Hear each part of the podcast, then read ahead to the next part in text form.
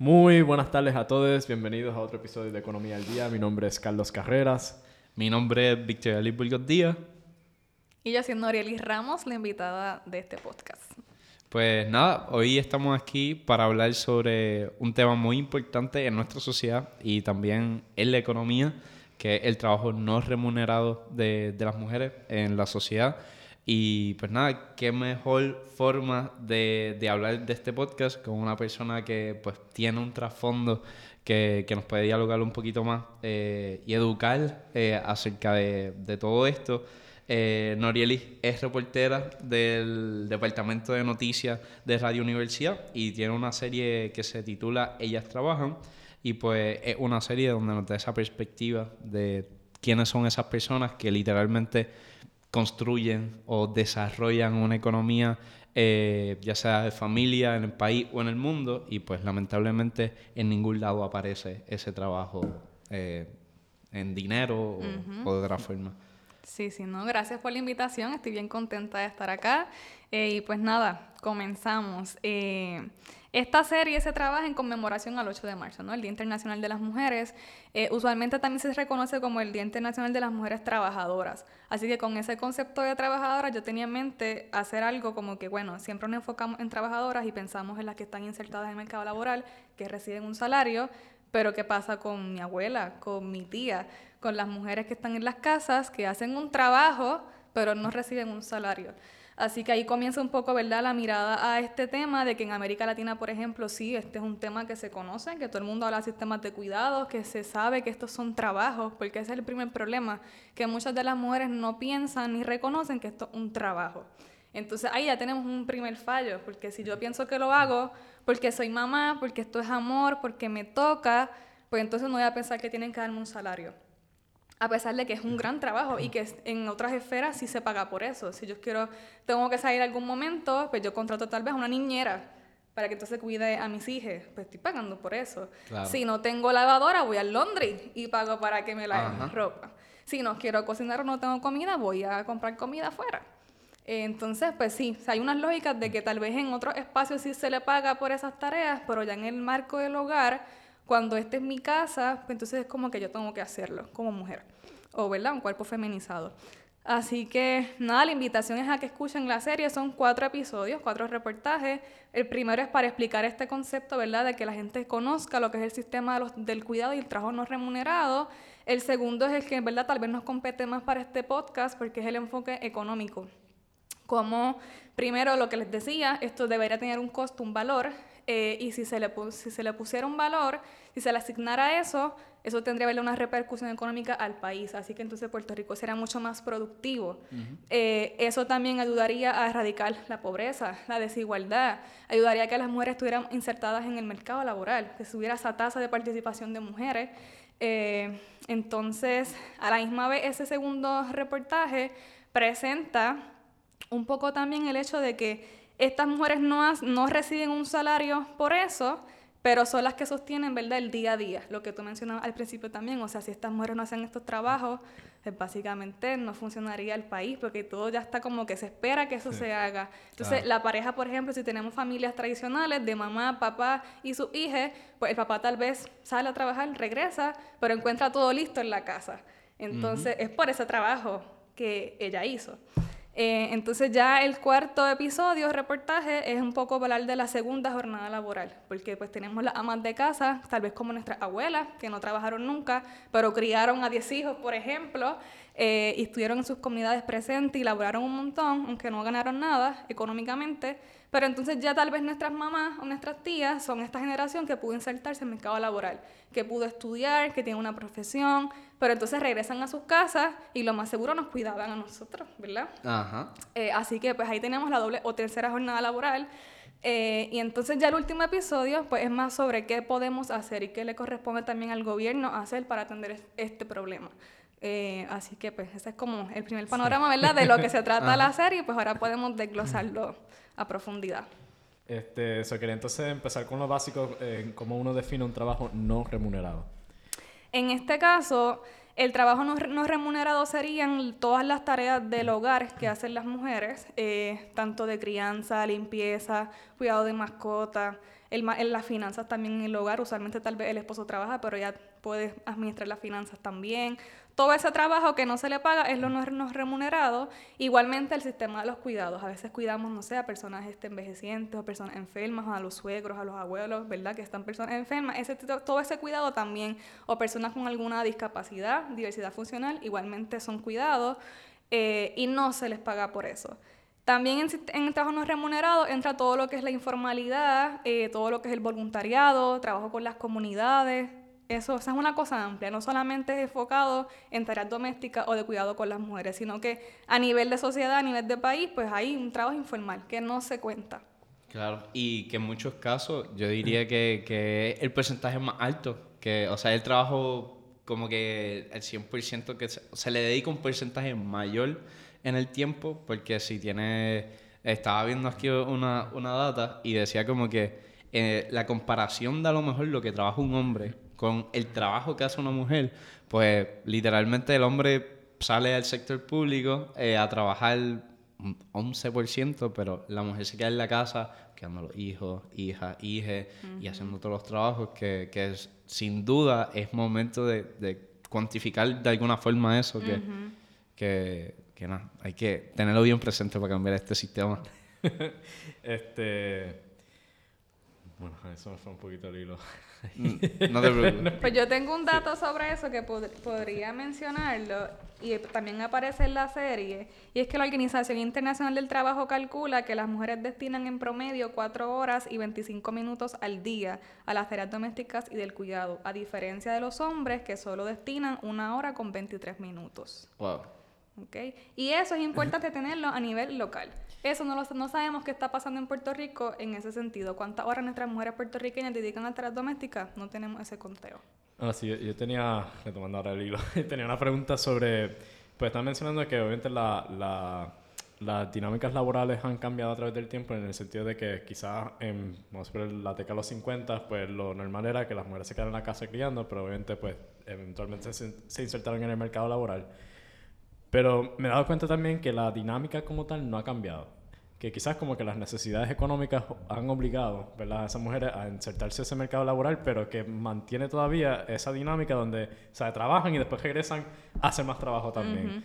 ¿Por qué tú crees que se da esa dinámica y se mantiene el día de hoy? Bueno, primero porque el sistema, se o sea, como te digo, lo porque es importante hablar de que se insertan en el mercado laboral, pero no es como que, ay, vengan a las mujeres a trabajar, queremos que tengan derechos y trabajen. No, o sea, hay como dos cosas al mismo tiempo. Hay mujeres feministas luchando en la calle exigiendo, ¿verdad?, que, que podamos tener el derecho al trabajo.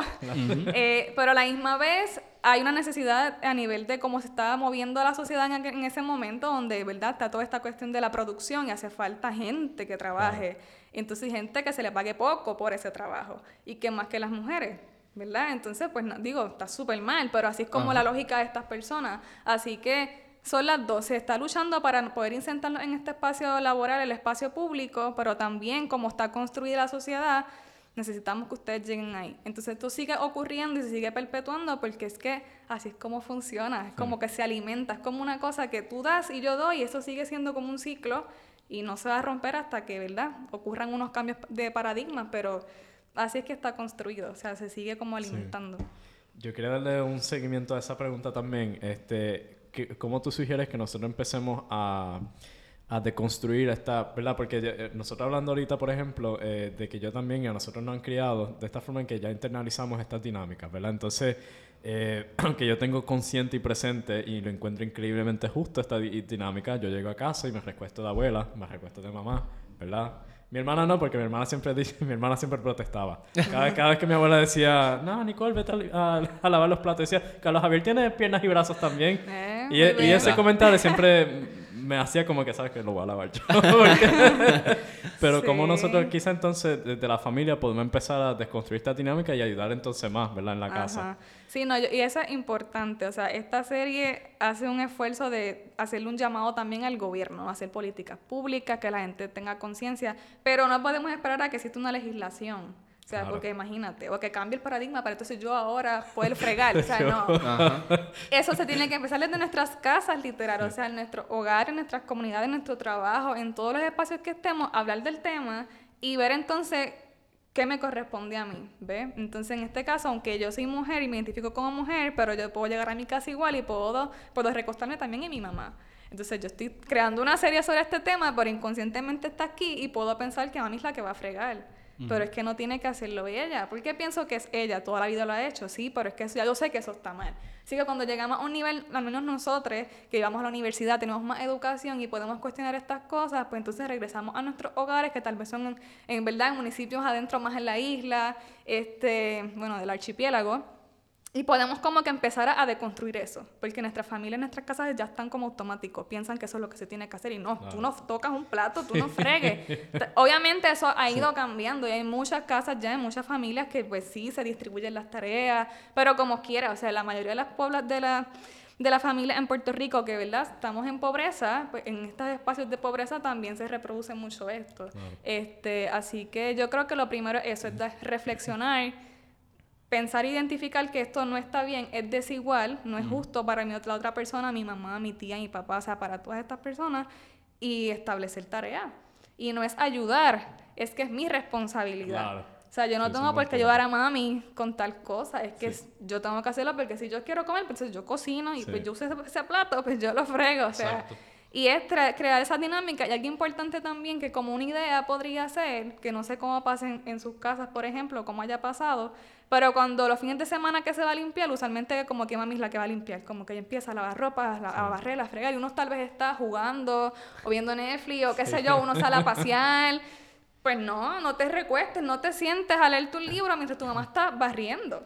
O sea, vamos a todos a trabajar en conjunto, así el mismo sábado limpiamos todo, se acabó y podemos después todos descansar, disfrutar, compartir, o sea, que en ese momento de limpieza, por ejemplo, pues sea entre todos y así todo el mundo avanza y tenemos entonces el tiempo para hacer otras cosas y claramente para compartir en familia. Y también analizando eso, como que también le da un sentido dentro de la familia, un sentido de comunidad, porque y está esa empatía de, de, pasamos tiempo, disfrutamos pasando tiempo juntos, juntas y juntas, pero también hacemos los trabajos juntos y eso Si no se escucha brutal, o sea, somos un equipo, todos limpiamos, Pero ojalá se, se pueda hacer así. Y otras cosas que, que, que pensaba en la educación con perspectiva de género, porque una de las, uno de los puntos que trae ¿verdad? Eh, la serie es esa de, de uno mm, eh, identificar las desigualdades que hay y pues si se introduce o se implementa en nuestro currículo escolar una educación con perspectiva de género, pues obviamente estas cosas pues, se ven. Sí, facilitaría un montón. Porque, por ejemplo, no sé, de lo más básico, cuando hay un libro y hay imágenes, pues tenemos a, esta señora con este delantal que está limpiando en la cocina. Y entonces tenemos a este hombre con su gabán y su maletín afuera, en la calle. Es como que, ¿por qué? Eso y eso puede ser un libro de Kindle. Y pues tal vez uno no se da cuenta en Kindle de eso, pero eso está mal, porque eso representa muchísimas cosas. Y si hay mujeres que pueden tener su delantal, pero ¿por qué no la ponemos de chef? Ajá. O puede tal vez estar en la casa así, pero entonces por la... Si tal vez la pones blanca, lo más seguro, un color se pone una persona, no sé. Igual si la ponemos negra, podemos analizar, ¿verdad? Muchas cosas sobre temas de raza. Pero es que sin es como una cosa más amplia. Eh, y si la ponemos ahí fregando, pues qué sé yo, que también su hijo está ayudándola, ahí está fregando con ella, no la hija fregando con ella. O sea, como ah. que esas imágenes que están en el currículo, cómo se enseña, el lenguaje que se utiliza eso es bien importante, porque entonces si hacemos eso desde, primeros grados, esa generación que estudie con perspectiva de género va a llegar a la universidad, imagínate. Feminista. Ajá. o sea, sí. y pues obviamente no es que sea feminista porque esa palabra también puede que a algunas personas no les guste o no entiendan muy bien lo que es, pero hermano, si somos feministas pues estamos a favor de que haya equidad. Claro. Entonces todos, todos queremos eso. Yo, eh, yo yo una de las cosas que siempre enfatizo también es, por ejemplo, en nuestro sistema de educación, pues hay un currículo que pues, se supone que haya lenguaje de señas, pero no se está implementando, no sé qué está pasando que no se está implementando. Y es como que automáticamente nosotros estamos discriminando y marginalizando una población puertorriqueña como nosotros eh, y solamente incomunicados, literalmente. Entonces yo le estaba explicando a un, no me acuerdo a quién, pero le decía, si tú enseñas eso desde chiquito, Cuando a lo mejor esa persona, ese niño que en un futuro es profesor, pero no necesita un intérprete. Ella misma da en la clase el lenguaje de señas y pues, la educación, la clave. De verdad que sí. Yo quería tocar un punto sobre la utilidad y salud mental también. Vamos a ver, esto es una, una combinación de preguntas. Eh, yo a veces me paso discutiendo con mi abuela, eh, porque a veces mi abuela es como que, primero menosprecia su trabajo, muchas veces, ¿verdad? Como que ella tiene ya esto internalizado de que, ¿sabes? Me da la comida y me dice, perdona por lo malo, y dice, abuela, esto siempre sabe como de, de, cinco estrellas, ¿ok? Como es comida riquísima. Como que es la abuela. Sí, y entonces lo otro que me porfía mucho es, eh, porque hay días donde dicen, no, yo, yo voy a lavar la ropa, yo voy a lavar la ropa, pero eso es una pelea. O sea, es porque me porfía que, no, o sea, que ella lo quiere hacer, que no, mi hijo, tú estás ocupado, que tienes que lo otro. Y ella me expresa de que ella se siente útil haciendo esto, ¿verdad? Entonces quería explorar más o menos esa cuestión de cómo, o sea, no compensamos el trabajo, pero entonces le asignamos este valor de utilidad de que si no están haciendo las tareas, pues no son útiles y por eso pues no son val valoradas tampoco. Ajá. Sí, eso, eso es importante, eso que mencionas de la utilidad, porque no se paga porque no se piensa que es un trabajo, o sea, no, no se reconoce valioso. No recuerdo, eh, una de las entrevistadas del, de la serie, ella es profesora en Calle y ella menciona algo así parecido, como que esto es un trabajo que es importante, pero no se reconoce. Y esa frase es bien poderosa, porque entonces sí, sabemos que es importante, pero al no reconocerse como tal, obviamente no, no se paga y ese es el pensamiento también que tiene la mujer que lo está haciendo. Eh, y también otra cosa que menciona ahí con la utilidad, para ella es como que súper importante hacer eso. Igual también con mi abuela pienso también lo mismo. Eh, uno acá ya de adulto puede pensar como que, pero es que tú estás cayendo como que eres víctima del patriarcado. Sí, claro. eh, pero hay que entender también eso que tú dices. Y, y, entonces ahí llegamos a que es un trabajo, pues. Pero sí, la utilidad, y no, no sé muy bien cómo, como también se podría, uno pudiera tener esas conversaciones con, con nuestras abuelas, por ejemplo. Sería como chévere poder explicarles y agradecerles su trabajo. Primero que sienta que la comida es mala o buena, gracias por hacerla. Estamos, no nos estamos muriendo de hambre. Sí, sí y, y sí, sí.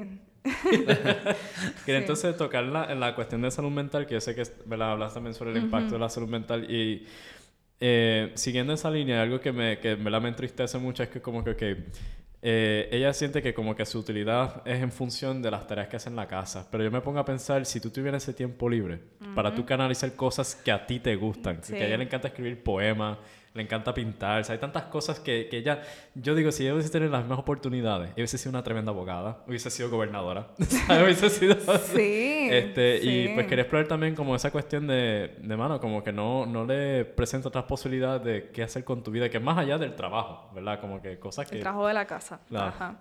Eso, eso es bien importante y trae muchos puntos. Primero, como mencionaba también una, una de las entrevistadas en la serie, es el hecho de que cuidamos y cuidamos a otros pero no nos cuidamos a nosotras mismas. Entonces, eso es un problema y afecta nuestra salud mental, ¿verdad? Tal vez yo tengo que ir al médico, pero no voy porque tengo que hacer la compra de mi papá, tengo que ir a llevar al perro al veterinario, tengo que hacer, no sé, otra cosa y mi cita, se, ¿verdad? Se sigue postergando. Eh, y también, obviamente, hacer tantas tareas y estar pendiente de tantas cosas, o sea, tal vez tus papás ya están viejitos, más tu esposo, más tus tres hijos, es como que es demasiado, o sea, obviamente te vas a saturar eh, es une acá y vamos a la universidad o trabajamos y yo estoy ya como que no quiero hacer nada más, o sea, quiero descansar, llegar a ver Netflix. Imagínate, o sea, yo pienso, por ejemplo, en mi mamá, que ella es maestra, así que ella trabaja de 8 a 3, pero entonces estoy yo, más también está mi hermano. Así que en un momento ya nos llevaba a los dos a la escuela, se va a trabajar, regresa, nos busca, cocina, nos estudia, o sea, cómo hacía todas esas cosas, verdad, es maravilloso, o sea, son unas bravas. Porque cómo hacen todas esas cosas, no sé de dónde sacan la fuerza, pero su salud mental y su salud física se perjudica, bien brutal. Eh, entonces, otra cosa que mencionaste, ¿qué fue lo otro? Eh, mm. eh, me estaba hablando de Ah, el tiempo que tendrían libre, ¿verdad? Para hacer cosas que la lleven. Exacto. Entonces ahí entran las violaciones a sus derechos humanos, sus derechos como mujeres. El tú tener que estar ahí haciendo todas esas cosas te priva de muchas otras cosas. Y como decías, la más segura puede ser hasta gobernadora. O sea, porque, ajá, o sea, se, se privan de muchísimas otras cosas. En, ahora más en nuestra contemporaneidad es como que, bueno, tal vez pude estudiar en la universidad, tengo unos estudios, pero no puedo ejercerlo porque de repente pues ya tengo dos hijas y pues que dar 15. O sea, hay mujeres que sí deciden hacerlo y eso está muy bien también, pero hay otras que tal vez no tienen el apoyo ¿verdad? de su pareja, entonces tienen que quedarse ahí cuidando y criando y tal vez no pueden ejercer su profesión. Entonces, esa limitación de tú solamente quedarte en tu casa haciendo esas cosas, primero no cumplir tus sueños o lograr otras, ¿verdad? tener otras oportunidades, crecer en otros aspectos de tu vida, pues sí son violaciones a tus derechos humanos, así que decirlo, o sea, violación a la educación, al trabajo, al descanso, eh, al ocio. Que, el, el, tiempo de ocio es uno de los ah, mejores. es un acto revolucionario para mí. Definitivamente. y que no tienen. No. No, tienen. Y trayendo eso, quería traer de alguna forma pues la economía, el sistema patriarcal, el sistema capitalista. y es que hoy en, vivimos en un sistema capitalista. Y el sistema capitalista literalmente lo que promueve es desigualdad y es todos los males que vivimos hoy en día. La crisis climática, el patriarcado, el racismo etcétera. Y eh, trayendo el, el capitalismo y, y, de su base eh, el patriarcado, es que literalmente, trayendo también el ocio, en este sistema, si tú no haces un trabajo, pero un trabajo fuera de la casa, donde te genere ingresos, pero que sea visto bien en la sociedad, porque también dentro de la sociedad hay trabajos que son mal vistos y son bueno. que, tiene que producir y construir. Exacto. Y uno, uno de los puntos que también tenemos que tener presente es que el tiempo es bien importante. Y en este sistema, pues, si tú no eres productivo, no, no, no, no, vi, no, no, sirve, no, no sirve para este sistema. y pues técnicamente esto yo lo veo bien heavy en, en el sistema patriarcal de cómo están haciendo, las mujeres están haciendo un trabajo y no se le no se cuantifica en ninguna parte. Y si no estoy mal, en el segundo episodio, el tercer episodio, no me acuerdo, donde hablan sobre que si esto se, se lleva a números, es un porcentaje bien grande del PIB, que el Producto Interno Bruto, donde literalmente se acoge todos los trabajos económicos del país que es de cielo a la tierra. Sí, ese es en el segundo reportaje, el enfoque más en la economía. Y el dato es, y eso fue de hace 22 años, que eso es lo, el dato más reciente que hay. Pero hace 22 años, el valor de las tareas no remuneradas por las mujeres puertorriqueñas, porque es un estudio local, este, ese trabajo en el hogar ascendía a 7 billones de dólares, ¿verdad? Si fuera este cuantificado. Entonces, otra cosa importante para ese momento es, bueno, era que si las mujeres decidían detener esas labores y contratar a alguien para que las realizara, el crecimiento económico real entre el 1999 al 2000 hubiera sido de un 20% en vez de un 3.1%. Entonces, cuando yo estoy haciendo esta serie y entrevistaba a las economistas y a las otras personas, era como que yo creo que si nada más miráramos por el enfoque económico, olvidémonos del asunto del género y el patriarcado, y que no, no pensemos ni en eso, pensemos en, en nivel, en número en chavo. si pensamos en eso, yo creo que a la gente le prestaría más atención. Porque, mano, si esto, si, si esto se monetiza, Puerto Rico es más productivo, tiene más ingresos y en un contexto de deuda, pues imagínate, maravilloso. Entonces, yo tampoco sé qué tanto eso, ¿verdad?, ayudaría en este contexto actual, porque eso fue para ese momento hace 22 años pero realmente es, es una mirada que, que, nos debe llamar la atención, porque es que esto aportaría al crecimiento económico de Puerto Rico. Y nada más si lo vemos de esa forma, yo creo que más gente se sumaría, al menos aquí en el capítulo donde estamos, tal vez, tú sabes, tal interés.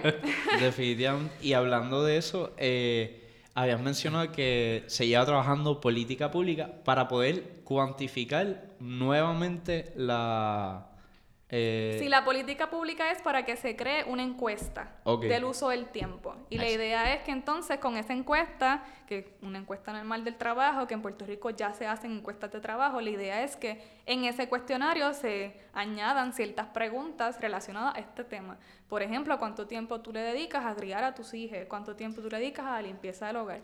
Y esas horas, de alguna forma, es para entonces, ok, cuánto tiempo las personas en Puerto Rico dedican a estas tareas de trabajo, o sea, no remuneradas, y analizarlo, ver cuánto es, qué tanto es, si no es tanto, y entonces de ahí pensar en políticas públicas, si se va entonces esto a algún incentivo a estas mujeres.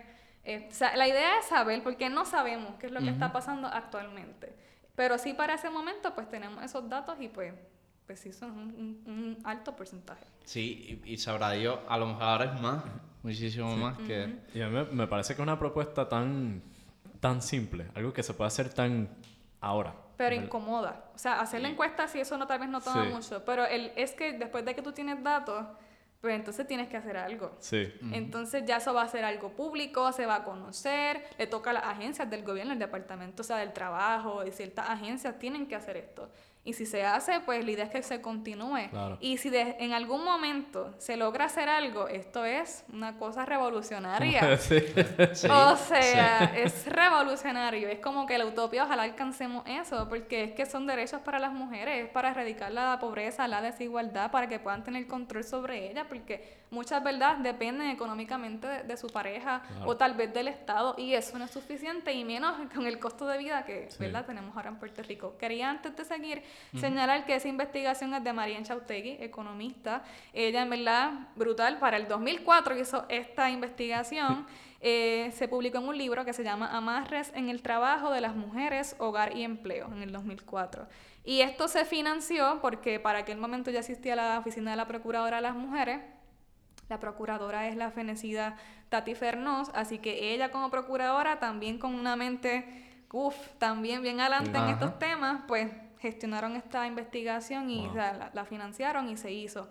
Así que desde ese momento no hay una investigación, al menos que yo sepa, una investigación actualizada con, con estos datos. Y hoy en día quien eh, impulsó eh, la política pública fue la senadora María de Lourdes Santiago. Exacto, sí, esa política pública, esa- ese proyecto se aprobó en el Senado, eh, eso se radicó el año pasado, ya se, se aprobó en el Senado, ahora está en la Cámara, así que a las personas que les interese apoyar esto, llamen a la comisión donde se encuentra esta, este proyecto y como que hostiguen para que hagan vistas públicas y ese proyecto no se caiga, que ojalá se pueda aprobar y, ¿verdad? y se pueda continuar, porque básicamente es eso, es que se haga una encuesta, se haga este comité y se tengan datos, porque no hay. Entonces, algo importante a señalar es que estos datos en otros países de América Latina y el Caribe ya existen, porque parte de de tener estos datos es porque la CEPAL, que es la Comisión Económica de América Latina y el Caribe, como que les obliga ¿no? a hacer este tipo de investigaciones y estos estudios. ¿Y qué pasa? Que por eso es que tal vez en Argentina, por ejemplo, tenemos estos datos. Pero en el caso de Puerto Rico, pensaríamos que no, no tenemos una silla ahí, porque pues, por nuestra situación colonial. Sin embargo, sí, Puerto Rico pertenece a la CEPAL. Tenemos un espacio ahí, que eso para mí fue una sorpresa. Yo no lo sabía. Yo tampoco. Y no es hasta que hablo con Ana Irma Rivera Lacen que ella me dice pues que hay una silla ahí, lo que pasa es que no se ocupa. Entonces, pues eso ahora mismo es algo que no se está cumpliendo, le, le corresponde a la Procuradora de las Mujeres, Lier Ciboria, estar sentada ahí, ¿verdad? Eh, entonces, pues eso es importante, porque tal vez tendríamos datos si se cumpliera con ese mandato de la CEPAL y, ¿verdad? Estuviéramos bien adelante en este, en este tema. Y eh, esto es un breve paréntesis, pero hablando sobre la CEPAL, también nos hace cuestionar que eh, nosotros somos parte del Caribe, somos parte de América Latina y a veces por nuestra situación colonial o a veces por cómo se nos enseña, a veces pensamos que está Estados Unidos y Puerto Rico y América es como que otra, América y Estados Unidos y ya. Y es como que estamos bien distantes de toda la política progresista que se implementa en América Latina y pues siempre estamos atrás. Sí, nuestro mapa, si lo imaginamos, es como tenemos Puerto Rico Ajá. Y Florida y Nueva York. Exacto. Y entonces como que las islas Antillas, las Antillas se quedan, o sea, no existen. Exactamente. Y para abajo ni se diga. Ajá. Literal. No sé si. Eh, yo, yo quería tocar un punto sobre eh, las trabajadoras no remuneradas que son solteras, que no tienen, no tienen eh, ¿verdad? esposos eh, o esposas, ¿verdad? Eh, porque algo que siempre me ha frustrado, por ejemplo, y sigo usando el ejemplo de mi abuela en este caso, es como que ella, una madre soltera, crió tres hijos, ¿sabes? Sola. ¿verdad? Y encima de eso, pues también tenía que ser cuidado de envejecientes así bajo la mesa, eh, cuidando niños que, también que viven en ese apartamento. Pero entonces, en la familia, y lo digo sin pelos en la lengua, eh, varios familiares como que hacen estos comentarios violentos de que ella obtenía sus muebles de, eh, a través de la prostitución, por ejemplo, ¿verdad? Este, y eso, eh, esos estereotipos que se dan, por ejemplo, de eh, cuando estamos hablando de ayudas económicas que le podemos proveer, ¿cómo podemos combatir esos tipos de, de pensar, ¿verdad? Que son tan violentos. eh, y en particular es algo que, que, que, no me gusta, que también tiene un componente racializado, y es esta cuestión de que las madres solteras son mantenidas por el gobierno. Eso es una buena pregunta. este, ¿Cómo podemos cambiar ese, ese pensamiento? Bueno, es que también yo siento que partimos desde el, desde el desconocimiento, la desinformación y hay muchos prejuicios. ¿Cómo es posible que piensen o lo asocien? Digo, y no tiene nada de moda la prostitución, es un trabajo sexual y eso es otro, otro tema para otro podcast. Pero también tiene una carga ahí y que pensemos que, que puede obtener esas cosas de esa manera es como que, ¿por qué pensamos eso? O sea, que, porque eh, y sí, las mujeres solteras, madres de familia, jefas de familia, pues sí hay muchos prejuicios, pero hermanos, la mayoría de las mujeres en este país son así. O sea, hace poco yo leí como que saqué un estudio, o sea, verificando unos datos, y sí, muchas mujeres son, están encargadas de las familias en, en, Puerto Rico actualmente, y muchas son pobres. Eh, entonces, está brutal que juzguemos de esa manera porque, hermano, están solas. Y muchas veces sufren violencias también. O sea, aunque tal vez no tengan una pareja, ponte que esté casada, pero tal vez tuvo una pareja que ya no está con ella, pero sigue detrás de ella, acosándola, violentándola. Eh, o sea, la violencia de género, pues en ese sentido no se escapa. Eh, y muchas también podemos hacer, hacer otras intersecciones. Puede que esa madre soltera no pudo estudiar, ¿verdad? Tiene esta ayuda del gobierno, pero puede que tenga algún hijo que tenga alguna, este discapacidad, alguna diversidad funcional. Y eso ya es otro tostón también, o sea, están solas en ese proceso. Eh, y, y, volvemos también como a la salud mental y a las emociones. Algo que decía una de las entrevistadas en, el, en la serie es esta cuestión de que se sienten solas. No hablan de este tema con nadie, no habían tenido la oportunidad. Está también importante reconocer, Jenice Vázquez Pagan, ella es catedrática en la Escuela de Trabajo Social en el recinto de Río Piedras y hizo una tesis sobre este tema. Ella entrevistó a 10 mujeres. Y ellas le dicen eso en el tema de la soledad. Que si no es hasta que ella, como estudiante doctoral, que las entrevistas no hablaban sobre esto, ni se cuestionaban que esto era un trabajo. Y le hizo reflexionar también como que, bueno, pues si yo, es verdad, y si quiero cobrar, pues yo, hay un caso que ella menciona como que, bueno, pues yo soy como una secretaria ejecutiva y puedo cobrar hasta 5 mil dólares, porque dirijo la agenda de toda la familia, ¿verdad? Eh, y la tesis de ella, por si a alguien le interesa, quisiera leerla, está en colección puertorriqueña, la tesis se llama, venga, la Lázaro en el recinto de Piedras, El trabajo no remunerado del hogar en la sociedad puertorriqueña, una perspectiva de género, publicada en el 2013. Así que hablando de quienes han trazado ruta anteriormente, tenemos a Enchautegui y también tenemos a, a Vázquez, que en el 2013 hizo esta tesis. Que de hecho fue lo primero que yo encontré cuando estaba haciendo la investigación. Me entré a bases de datos de la UPR y me da con escribir palabras clave y me aparece esta tesis y yo, buenísimo, o sea, ya alguien ha hecho algo. Porque volvemos con el prejuicio de que en América Latina y el o sea, América Latina hacía mucho trabajo sobre esto, ya hay mucha investigación, se habla. Y yo venía con el prejuicio de que en Puerto Rico no hay nada, lo más seguro. Por eso, porque tenemos una mirada como así como en una gringola y no nos enfocamos en otras cosas. Y por sorpresa, pues ya existía. Entonces es importante, ya hay material, hay que darle continuidad.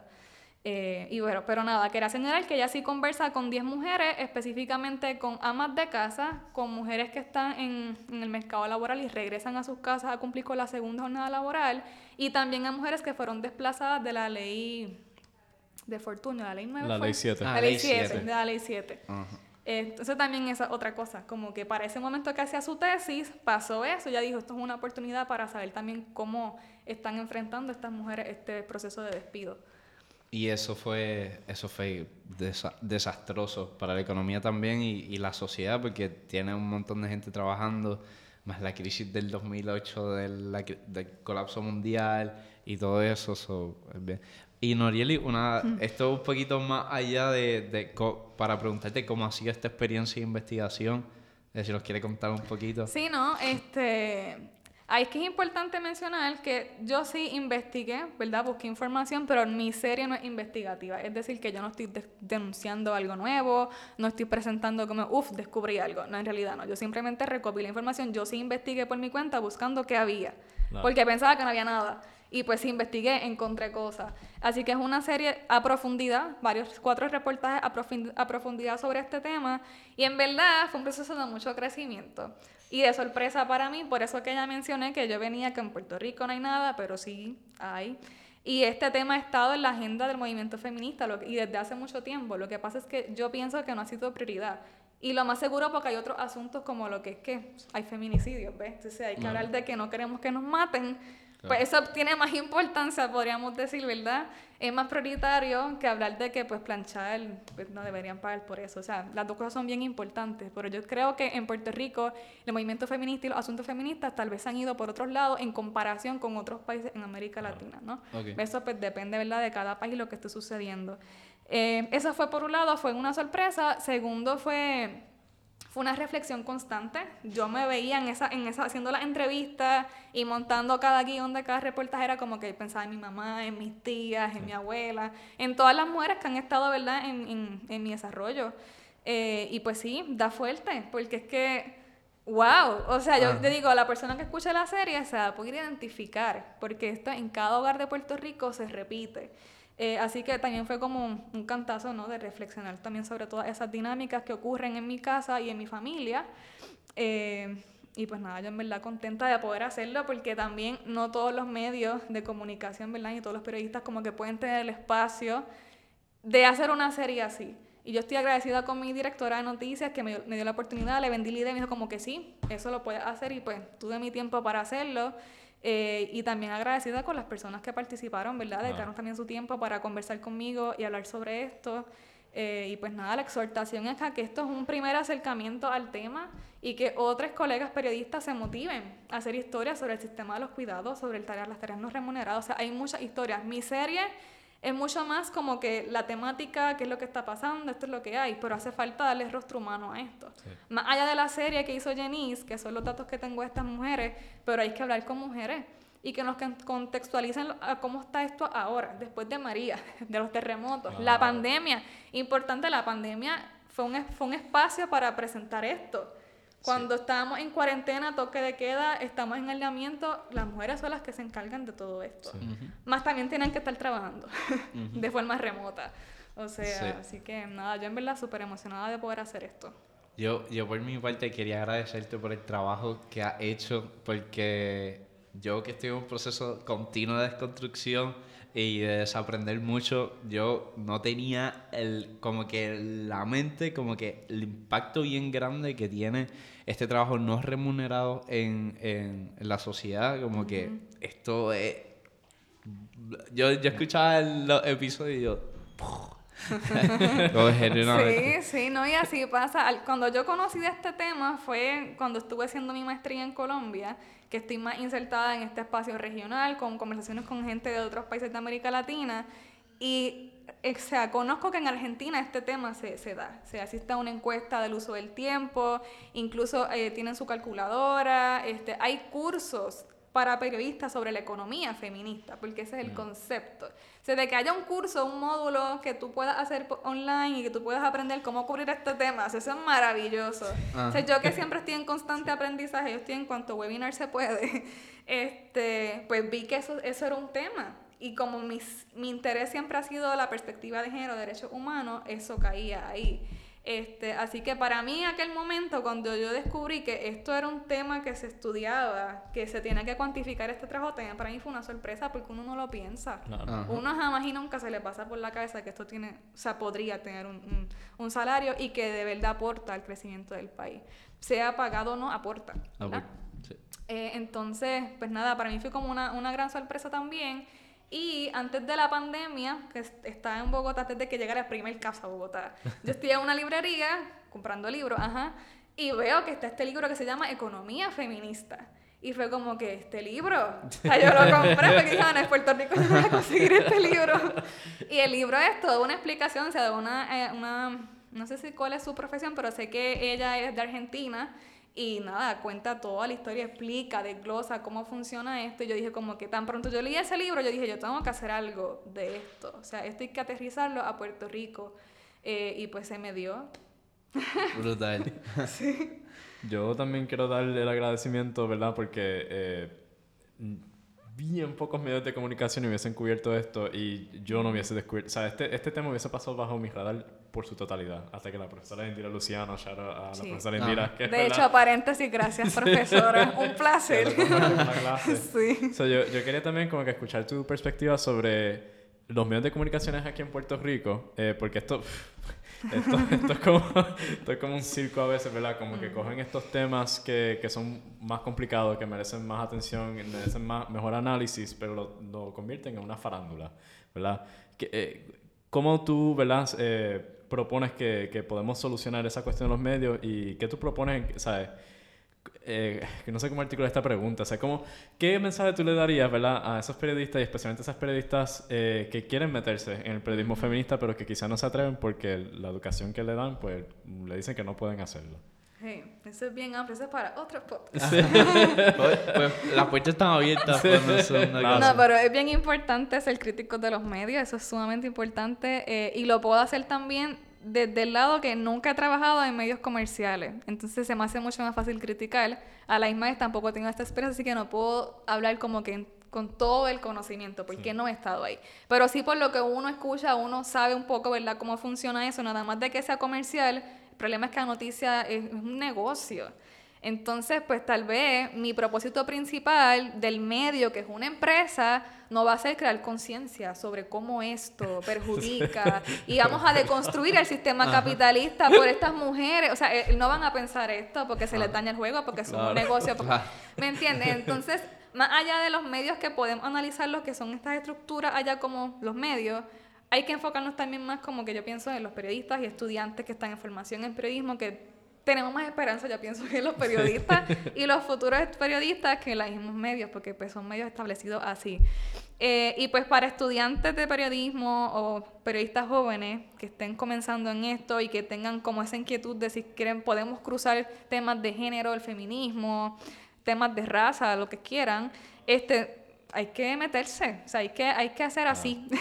sí, si no, como no van a estar viendo, hay que cruzar dedos, hay que unir una cosa con otra, tanto el feminismo como el periodismo, porque es que si no, hay una periodista colombiana súper importante que ella siempre dice, si no hacemos periodismo feminista, estamos haciendo entonces un, un feminismo machista, patriarcal. ¿Me entiende? Entonces, como no queremos hacer eso, queremos al contrario, ¿verdad? Que el periodismo sea un espacio, sean herramientas para poder deconstruir esas cosas, ¿no? Poder construir un cambio, ¿verdad? Si añoramos eso. Eh, entonces, para mí es como... Es bien difícil también, otra cosa, cuando están en los medios tradicionales comerciales, pues tal vez es más complicado proponer este, este tipo de historia, porque también hay una inmediatez. O sea, por ejemplo, con lo que pasó con Jasmine Quinn en estos días, con el tema de, de, las mujeres trans en el deporte, eh, pues entonces es como que sacamos una nota de lo que dijo Jasmine y ya. Que ese fue su tweet, que todo el mundo lo vio.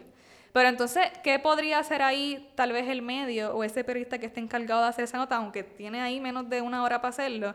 ¿Qué puede hacer? Si hay un conocimiento también, un bagaje sobre este tema, ponte ahí como algo, alguna cita de algún activista en temas de mujeres trans o de derechos trans.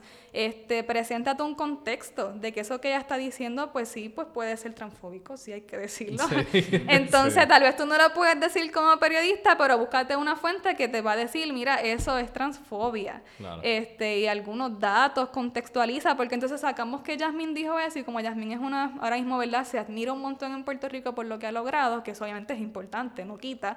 Pero es como esta figura de autoridad y la gente pues va a creer eso. Y va, yo, yo pienso como, oye, si Yasmín dice eso, yo también lo puedo decir. Entonces, el medio lo que hace es que reproduce discursos de odio, porque es que esa es la realidad. Entonces, eso, eso no es ético, eso no es un trabajo periodístico. Me, he fijado también que a veces se siente como selectivo, ¿verdad? Porque ellos pueden, por ejemplo, decir, por eso es lo que Jasmine dijo, ¿verdad? Pero yo he notado también que ellos a veces buscan, ¿verdad? Estos medios tradicionales como que fuentes que como que reconfirmen ese odio, ¿verdad? este, eso lo he notado, por ejemplo, eh, hablando de perspectiva de género, que estuvo en un momento donde se iba a implementar en el currículo, hasta que vino, y hay que decirlo, la senadora Joan Rodríguez Bebe, vino con este discurso de que no, que propongo la perspectiva de equidad.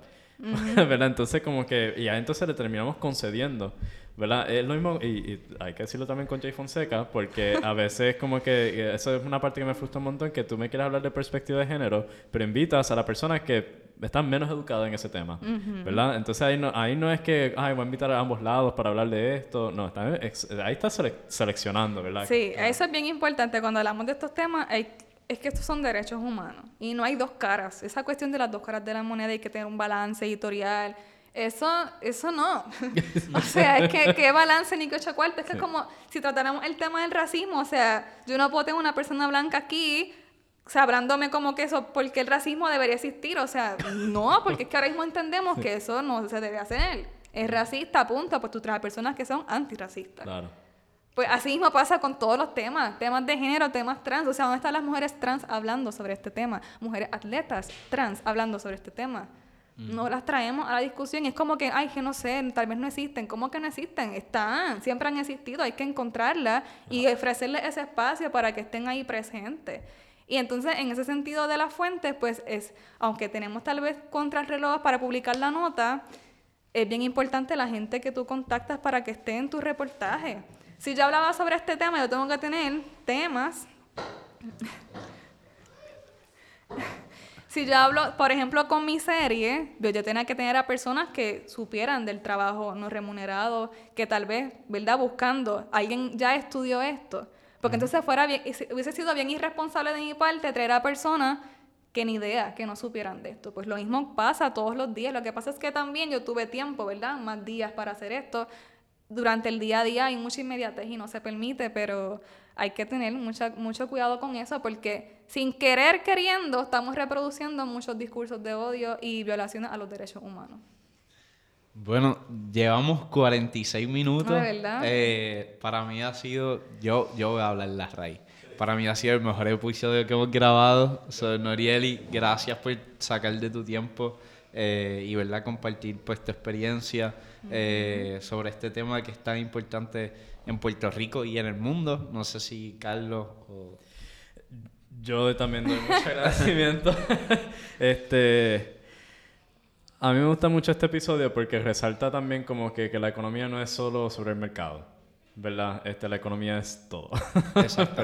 Este, y yo creo que en este tema en particular también yo, yo de verdad espero que todo el mundo escuche este episodio. Sí, y hemos hablado mucho del periodismo, pero importante que mencione eso porque esto es un llamado a que también economistas que ya lo están ejerciendo o que sean estudiantes de economistas, o sea, de economía, piensen sobre esto. Claro. O sea, lo que están estudiando tiene muchas intersecciones y hay que pensar, o sea, hay que, tienen que haber estudios, tiene que haber conocimiento, producir conocimiento, investigaciones, análisis sobre temas de género.